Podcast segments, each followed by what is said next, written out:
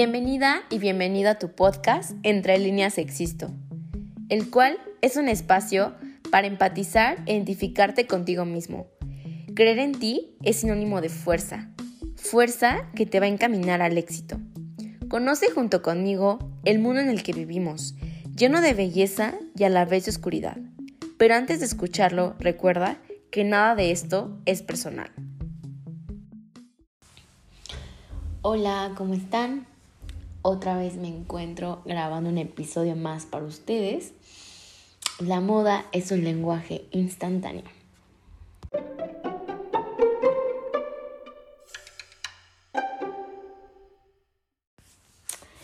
En esta ocasión quiero hablar acerca de mi relación que tengo con la moda, con el arte de crearla y diseñarla.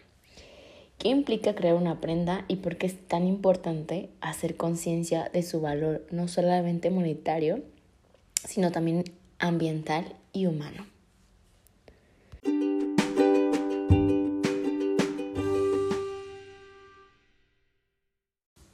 Ahora sí, comencemos con los resultados de la pequeña encuesta que el día de ayer realicé por Instagram, donde cada quien muy amable me contestó las siguientes preguntas.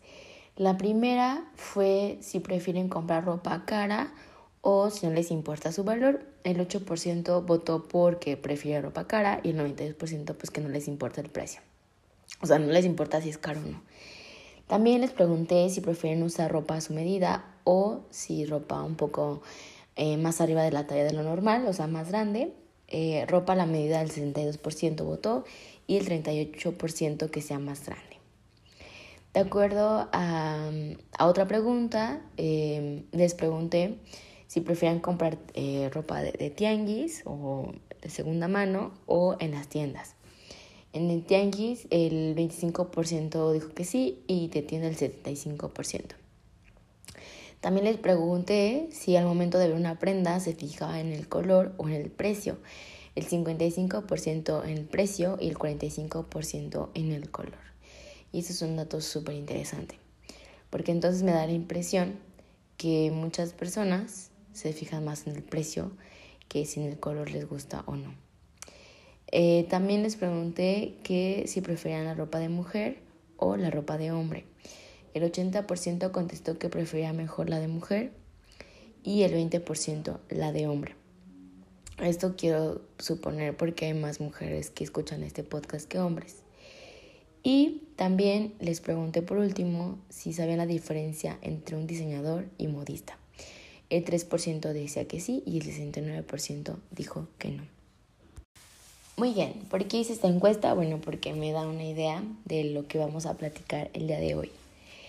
Vamos a comenzar. Hace seis meses, pues yo decidí comenzar a estudiar corte y confección. Eh, muy casual, pues yo tenía ganas de aprender algo nuevo muy independiente a lo de mi carrera, porque estudié derecho. Y bueno, no sé si escucharon el episodio donde hablo de esta línea que muchas veces divide tu profesión de lo que te apasiona. Y la verdad es que mi profesión me gusta, pero no me apasiona. Y lo que siempre me apasionó y que ahorita les voy a contar un poquito fue la ropa. Y si no lo han escuchado y prefieren ponerle pausa, pónganle pausa y escúchenlo primero. Pero pues si les da flojera, pues no se preocupen. Aquí nos ponemos al corriente. Eh, uno como mujer, pero también los hombres lo sufren, pues comienza a desarrollarse físicamente, ¿no? Es el 100% seguro que cambias tu forma de vestir, ya sea para verte de la edad que tienes, que vas teniendo, más grande, menos flaca, más, más, menos gordita, en fin, o sea, le buscas cómo ocultar o cómo lucir nuestros mejores tributos o nuestros peores. Y pues como les decía, los hombres no se quedan atrás nunca. Tampoco me van a negar que tuvieron o tienen, lo digo porque pues no sé si hay algún adolescente que me está escuchando y está viviendo esto. Pues cuando teníamos entre 11 y 13 años más o menos, pues casi nunca pues uno se quitaba el suéter, ¿no? Y se jalaba incluso las mangas para ocultar las manos. Y esto fue súper popular, o sea, yo me podría atrever a decir que era como una moda escolar, pero más allá de una moda, pues era un mal hábito que hacía con conciencia, porque yo también lo hice, eh, porque pensaba que el suéter pues ocultaría mi pancita o mi vientre abultado o mis pechos en desarrollo. Bueno, o sea, ocultaba ese crecimiento normal biológico que todas las mujeres y todos los hombres tenemos. Y uno pues llega a sufrir estos cambios y se incomoda. Ya cuando comienzas como a sentir que tu cuerpo está tomando forma, que haces ejercicio, que comes mejor, pues es cuando por fin, poco a poco despierta pues tu interés por vestir bien. Y a mí me pasó así.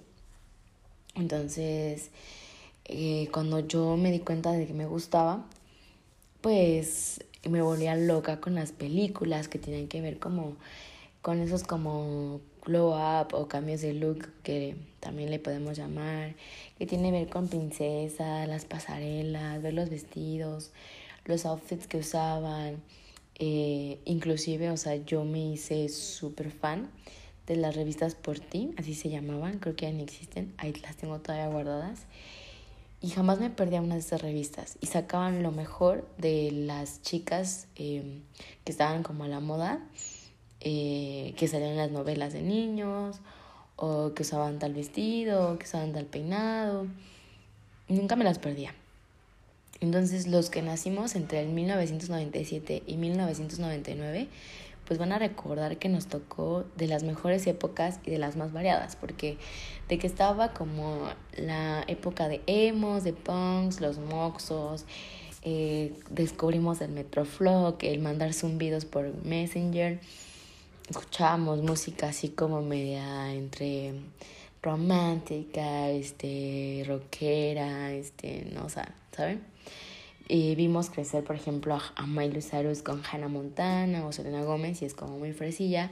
Y si no, pues también, por ejemplo, llegaste a ver eh, a Isa González, que ahorita es una icon, o sea, es, wow, una gran referencia en moda en lo que es, y siempre desde que la conozco, con la novela de Lola Gracia una vez, eh, con las novelas de Lebrijes y Rebujos, donde estaba esta niña que se enamora del niño y que usa lentes plateados en la cabeza como diadema y mechón rojo y mechón azul. Bueno, para mí fue de las mejores épocas que tristemente mi hermano pequeño y mis, si tengo hijos o sobrinos o lo que tengan en un futuro, pues jamás van a saber ni van a poder experimentar, salvo que después alguien se le ocurra y lo ponga de moda. Y hago esta referencia porque la variedad de estilos era impresionante. Era como un catálogo para escoger qué rol, qué estilo y a qué grupo querías pertenecer en tu escuela o con tu grupo de amigos, entre tus primos, en tu colonia, etc. O sea, no se diga patito feo, fue como el boom de todo. Pero cada elección de estilo, para mí, fue una experiencia y un aprendizaje. Porque yo me ponía casi todo. O sea, si salía de moda, eh, yo buscaba la manera de comprarlo y lo usaba. No me importaba si me favorecía o no. Ya pues con el paso del tiempo, pues la misma sociedad te hace sentir insegura de tus gustos, de tu forma de vestir, porque es como chiquita, ya estás creciendo. Claro, también te empiezan a gustar los niños o te empiezan a gustar las niñas este, claro que ya empieza como esta rivalidad que muy tontamente se crea en los salones de quién es la más bonita, quién es la más fea, quién se viste mejor, quién tiene el mejor cabello y bueno. Entonces, pues ya, pasa el tiempo, crezco y me di cuenta que pues ya me podía empezar a vestir, ¿no? Mejor, o sea, ya no usaba blusas con estampados de, de dibujitos, ya como que buscaba algo ver un poco más grande. Y pues justamente pues quien me ayudaba o me daba como el pitazo, la luz verde, pues era mi mamá, ¿no? Pero después caí en vestirme como señora y hasta la fecha tengo un gran gusto por la ropa muy formal, ¿saben? O sea, me encanta. Y bueno, pues esto pasa porque pues no tenía con quién más compartir y pues soy la hermana mayor. Entonces yo soy como la referencia total para mis hermanos y bueno, en algunas cosas. Entonces, eh, hasta que llegó un punto en que dije, a ver, yo no me puedo seguir vistiendo así, no me puedo vestir como señora porque no soy una señora. Y fue cuando me di cuenta que la ropa habla por ti. Me di cuenta qué colores, qué prendas, qué forma de peinarme, qué zapatos me hacían sentir segura y bonita. Porque eh, es clave. O sea, yo cuando estaba muy chiquita en, la, en el kinder, pues mi mamá no le gustaba que usara falda porque pues mis piernas desde que tengo memoria siempre han sido muy grandes y pues con la falda pues se me subía la falda o no me quedaba, no enseñaba siempre los calzones. Entonces como que me traumó totalmente que las faldas y los vestidos no le quedaban a las chicas gorditas. Pero ya después con el tiempo, que claro también comencé a hacer ejercicio y adelgazar un poco, pues dije, ah, tengo que encontré qué faldas, qué vestidos hacen lucir bien y no tengo problemas con mis piernas. Y me salía más fácil eso, o sea, saber buscar qué hacer, qué vestido, qué, qué falda usar a cambiarme las piernas. O sea, eso era pues más difícil. Y ya después de tanto experimentar, pues me di cuenta que por fin había encontrado mi propio estilo. Porque sí, todos tenemos un estilo, todos tenemos una esencia al vestir, porque nuestra ropa, como se los dije anteriormente, habla por nosotros. O sea, si tú te sientes un día deprimido, lo más probable es que te vistas súper cómodo.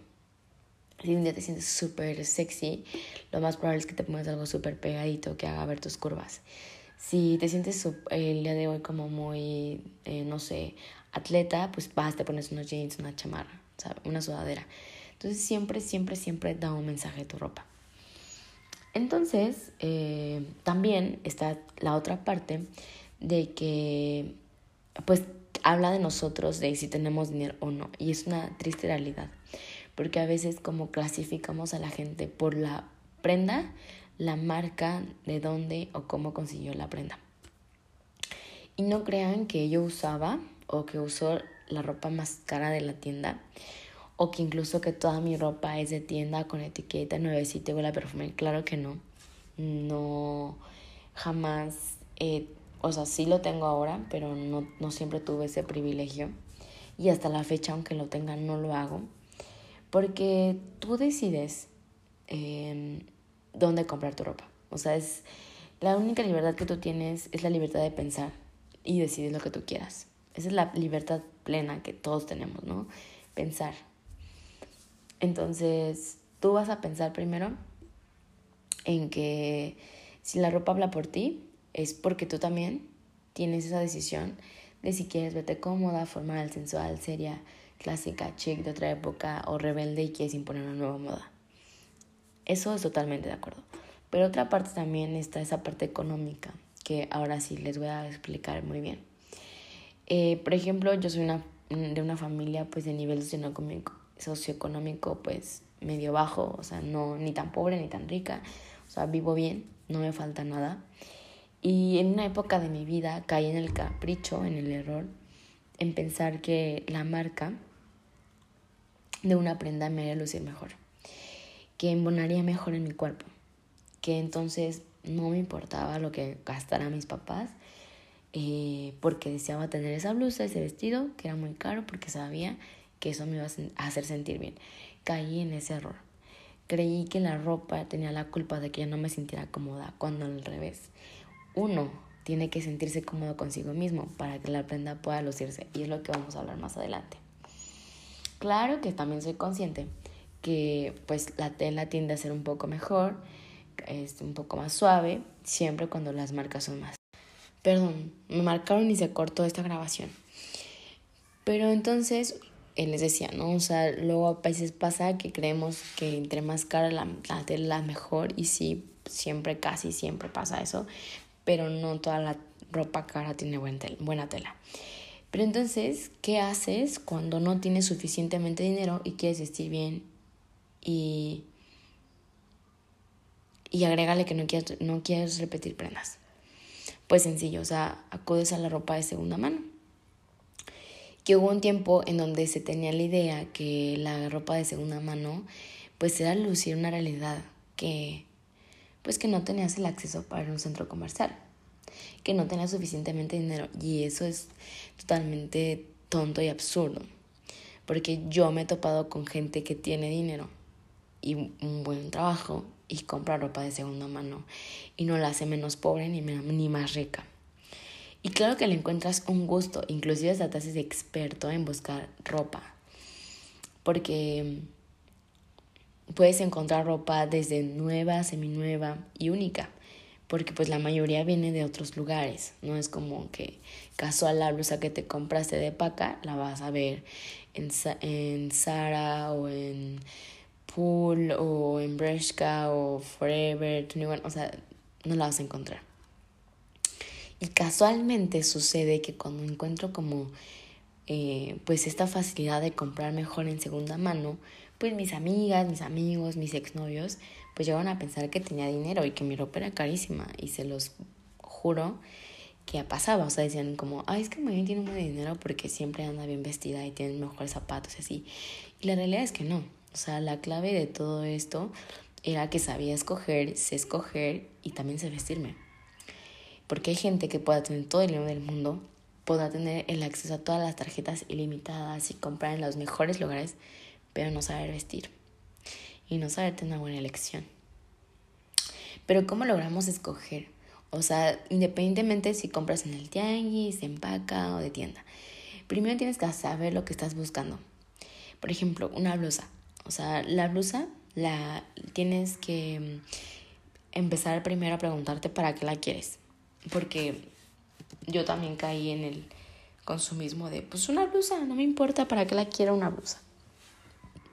Pero la realidad es que eso nada más te ciega y no te permite ver más allá de por qué quieres una blusa. No sé, porque tengo una fiesta, porque la quiero usar para diario, ya no tengo tantas blusas, porque quiero ir a una cita, porque voy a hacer ejercicio, o sea, lo que se te ocurra. Entonces le pones una intención a esa búsqueda de esa blusa. Entonces, ya que haces conciencia de ello, no sé, voy a ir a una fiesta, ok. Te vas a imaginar qué colores normalmente se podrán presentar en ese escenario. Ah, no, pues este es en, un jardín, es en un salón, es de noche, es de día.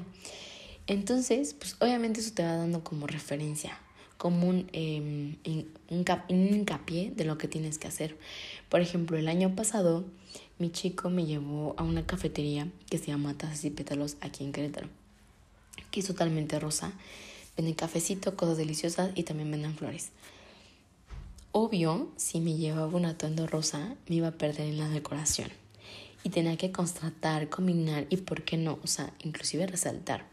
De hecho, la primera vez que mi novio y yo nos conocimos, eh, bueno, que nos vimos por primera vez en la vida, yo estaba de que con un outfit mono, monocromático, o sea, toda de rosa, sudadera, blusa, hasta la dona del pelo, los tenis, las calcetas, la, o sea, traía como un, juego de pants, todo, todo, todo era rosa. Y jamás se olvidó de mí, crean, jamás se olvidó de mí porque era la niña que, todo, que llegó al primer de clases de rosa. Y fue porque pues yo no tenía uniforme.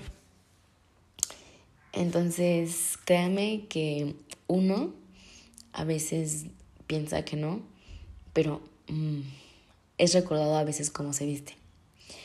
Entonces, ya que hiciste conciencia de, de, para qué la quieres. Em, y de los colores que, por ejemplo, se pueden presentar, pues entonces comienzas a ver las opciones, que si la quieres con manga, sin manga, con cuello, sin cuello, que quiero resaltar, quiero resaltar que he trabajado mejor en el gimnasio mis piernas o que quiero resaltar a lo mejor más mi cuello, mis hombros, que a lo mejor mi, mi, mi parte abdominal. O sea, tú solita o solito te vas a ir, o sea, tú solito te vas a ir preguntando solita qué quieres resaltar en ese momento. Entonces, ya que la escogiste, ya que la encontraste, la vas a mirar fijamente la prenda por unos segundos, la vas a escanear, qué detalles tiene, vas a tocar la tela, vas a ver si al momento de lavarse se va a encoger o no se va a encoger, si es combinable, si tienes un pantalón, una, em, unos shorts, unos jeans, eh, un pants, lo que sea para ponerte la blusa, una falda. Entonces los vas lo vas a visualizar y vas a cerrar tus ojos y te vas a imaginar cómo te verías con esa prenda. Ojo, antes de todo este ritual que le estoy contando como tip, tienes que trabajar primero y para toda decisión que hagas ese amor hacia tu cuerpo, hacia ti mismo. Porque si no lo haces, todas las prendas te van a marcar error. Todas las prendas te no me gusta, no me gusta, no me gusta, y vas a salir enojado de la tienda y no vas a querer regresar. Y vas a culpar a todo mundo, a la mercadotecnia de por qué te hace probar esos gancitos, al gimnasio de que no te entrenan bien, a tu mamá que la comida que hace. Bueno, encontramos mil culpables, nos hacemos las víctimas y jamás encontramos que el error está en nuestro cerebro. Entonces, eso fue como comercial. Si te gusta cómo te ves, cómo te imaginaste, te la compras. Y ya a lo mejor vas en el carro, en el camión, en el taxi y llegas a tu casa y te das cuenta que el, que el plan cambió totalmente, ¿no? Que si te iba a llevar a pétalos y tazas y pétalos, pues te va a llevar al parque, ¿no? Pues ni modo. Tal vez a lo mejor entras a tu closet y dices, ¿sabes qué? Va a ser frío. Esta que me compré es como más de día. La cambio y la guardo. Y no pasa nada. No pasa nada porque elegiste esa prenda, esa prenda que elegiste que compraste, lo hiciste con conciencia y a tu gusto. Y es algo que te vas a poner, que no va a ser como, ah, pues lo voy a guardar y a ver cuando adelgace o cuando engorde o cuando me vea más bonita. No. No, no, no, porque entonces eso provoca que acumules y que acumules y que postegres y que nada te pongas después. Entonces, así como se escoge la ropa, ahí se escogen los zapatos, los accesorios, las bolsas. Todo, todo, todo Em, surge de nuestra imaginación. Entonces, ahora me van a decir, ¿por qué si todo surge de nuestra imaginación las marcas venden tanto? Si no me imagino como, o sea, si de repente salen, boom, que el suéter así, que la blusa así, que los pantalones así. Bueno, ¿ustedes saben cuál es el secreto de todas las marcas? Que dan un estatus social. si usas la marca que sea, Valenciaga, Prada, lo que quieras usar lo que se te ocurra ahorita, la marca más cara que conozcas. La gente automáticamente da por sentado que si tú usas uno de esos artículos o prendas, tienes dinero. Pero oye, ¿cómo lo hacemos para cuando tenemos una blusa y la etiqueta está dentro? Bueno, pues a lo mejor te compras la blusa que sale en la revista, en la página, que lo usó tal cantante, pues la van a reconocer. Si no, ni la reconocen. Y eso es lo mágico de la ropa que uno le da ese sentido y ese valor. La marca, claro que le da un valor, te da un estatus social, pero el valor de cómo la luces, de cómo te sientes, de cómo la portas es tuyo, totalmente tuyo. Porque luego llega a pasar que tienes todas esas marcas carísimas en tu closet, en tu cajón, y no sabes cómo sacarles provecho. O sea, de nada te sirvió gastar los miles de pesos si la verdad nadie va a saber de dónde sacaste eso. Bueno, a excepción que es una bolsa y trae la placa, pero si fuera prenda, pues sería muy difícil.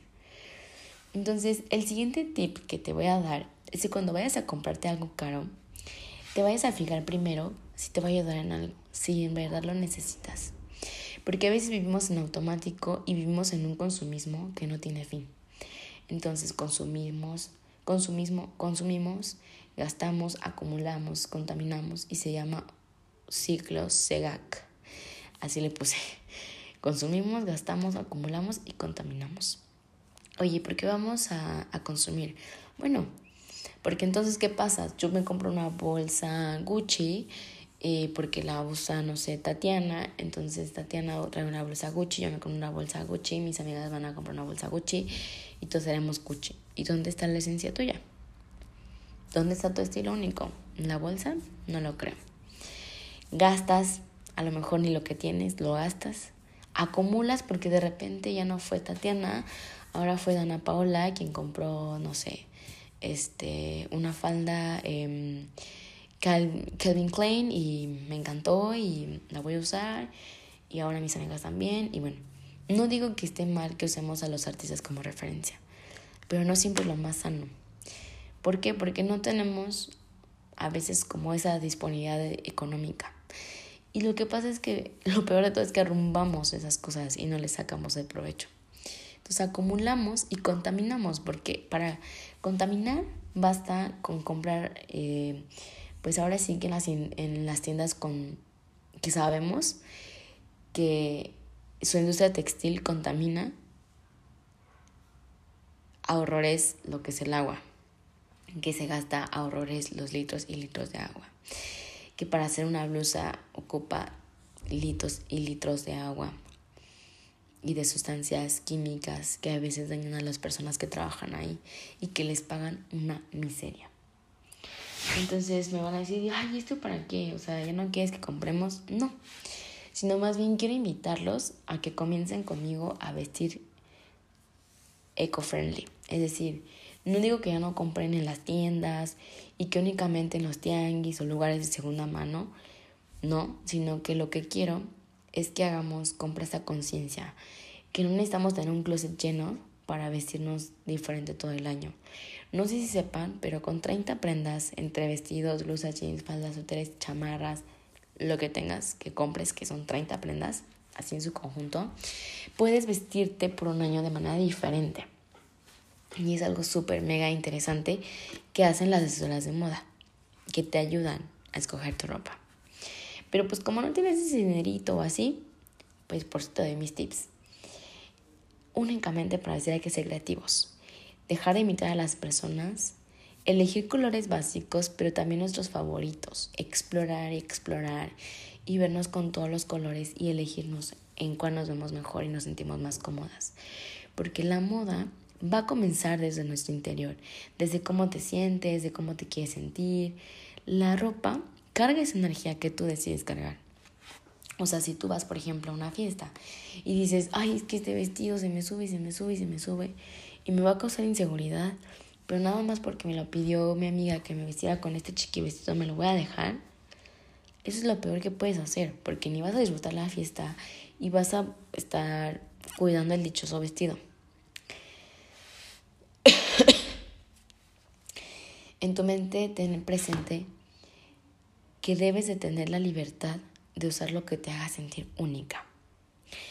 Y se los digo porque ahora que estudio corte y confección, me doy cuenta de todo el trabajo que hay detrás de la alta costura y la diferencia total que existe entre mm, esta moda pues de la industria textil, ¿no? Que se hace a cantidades masivas y necesarias y que muchas veces a las veces rematándose o inclusive buscando la manera de reciclarse.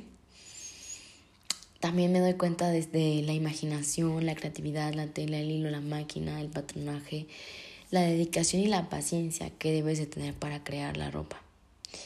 Que hay medidas únicas y que tienes que todos tenemos un cuerpo imperfecto y que te hace trabajar tu cuerpo lo que tengas que trabajar para lucir una prenda que va a ser única y que a nadie más le va a quedar más que a ti.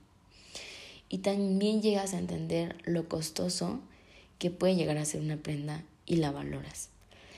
Valoras cada arte desde cómo poco a poco fue haciendo, eh, fue cosiendo con la máquina a mano, fue poniendo cada Shakira, cada botón, cada cierre.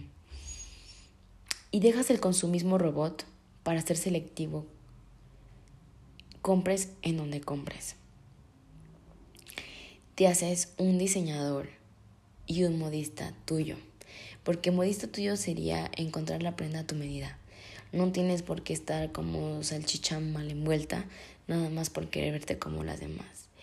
Y no necesitas ser un diseñador para imaginarte cómo te verías con esa prenda. Porque un diseñador, pues claro, hace el boceto, este, combina colores, ve la forma, toda la caída. Pero el modista es en que en verdad agarra la tela y los instrumentos y lo realiza. Claro que hay diseñadores modistas. O sea, es una maravilla. Pero pues normalmente se tienen como muy divididos y se deja atrás el valor que tiene una modista. Y creo que el podcast de hoy tiene esa intención, que ustedes se den cuenta del valor que tiene el trabajo de las personas que están detrás de estas prendas, pero también que entiendan que ustedes son clave esencial para que estas marcas sigan funcionando o dejen de funcionar. También son piezas clave para dejar de contaminar y reducir un poco, renovar prendas, mejorar prendas, combinar prendas, elegir tu propio estilo, tu esencia. Y ojalá les pueda despertar. Eh, en un momento. pues sí, ojalá les pueda despertar estas ganas de estudiar corte y confección, diseño de modas, de vestirse a conciencia, de que la moda no es dinero, es creatividad. Y como una vez dijo mi Carolina Herrera, que también me gusta mucho la manera en la que piensa, es que el dinero no compra el estilo ni la elegancia. O sea, puedes tomar el vestido más barato, poner los zapatos, los accesorios, la bufanda, lo que le quieras poner y lo harás más bonito y elegante. Porque a veces solamente se necesita eso. Ser creativo. Muchísimas gracias, ojalá les guste este episodio y nos vemos con más la próxima semana.